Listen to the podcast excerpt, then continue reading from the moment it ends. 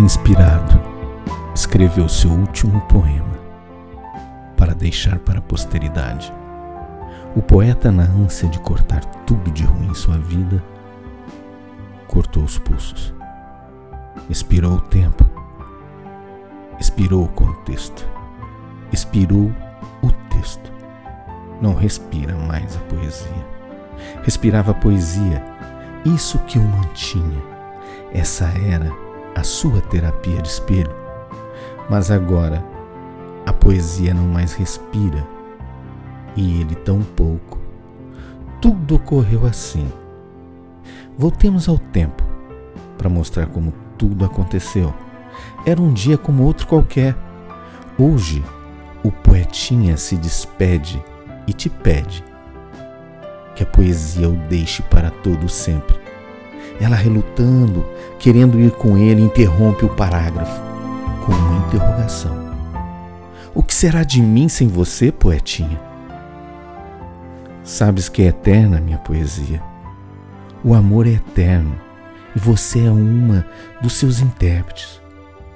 O poeta é passageiro. A vida lhe cobra o tempo, me cobra e eu me cobrei.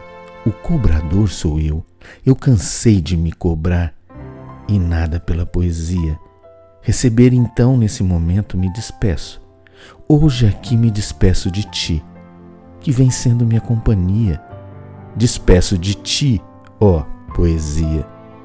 Quem sabe um dia poderei inspirar um outro poeta, talvez poetisa, psicografar poemas de além túmulo. E eu, poeta, achava um absurdo vida além mar. Imagina o além túmulo. Conseguirei aqui te abandonar? Te deixar? Poesia, não. Pare com isso. Não diga que eu estou sendo ingrato. Não diga nunca isso. Quero o seu melhor. Que você tenha um novo poeta. E o melhor só se faz assim, com a verdade e o abandono. Me abandonar? Acha que é assim? O abandono de si mesmo é o que me refiro. Eu deixo você para um, um poeta maior e que tenha um amor, um grande amor que o inspire a fazer de ti uma bela poesia, para que através de ti aos amantes eles vejam como é bonito e lindo amanhecer ao lado de quem ama e olhar, fitar em seus olhos a luz do amanhecer. Pensa bem, poesia. Eu não sou um poeta do amor, sou um poeta maldito. Sou um poeta malquisto. Sou um péssimo poeta. Eu não quero mais poetizar. Nesse momento, o crucial, ele propõe então que deixaria de ser verdadeiro, que escreveria coisas somente para ser amado e que todos pudessem assim gostar dele. Um grande silêncio no cosmos e a poesia se desfaz como que a quebra de um pacto, o fim de um feitiço, até no Taj Mahal sentir a ruptura. Trincaram-se as suas paredes.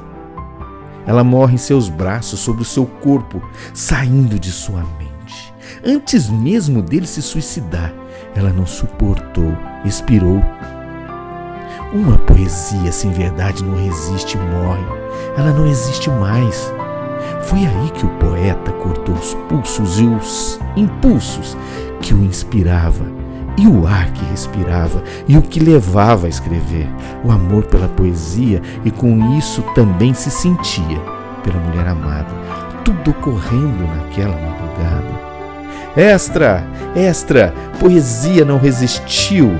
Existir sem o poeta é verdadeiro, maldito para alguns e amado por ela no epitáfio está escrito: Aqui, adormecido em sono profundo, está um soneto de inúmeros versos e um único amor.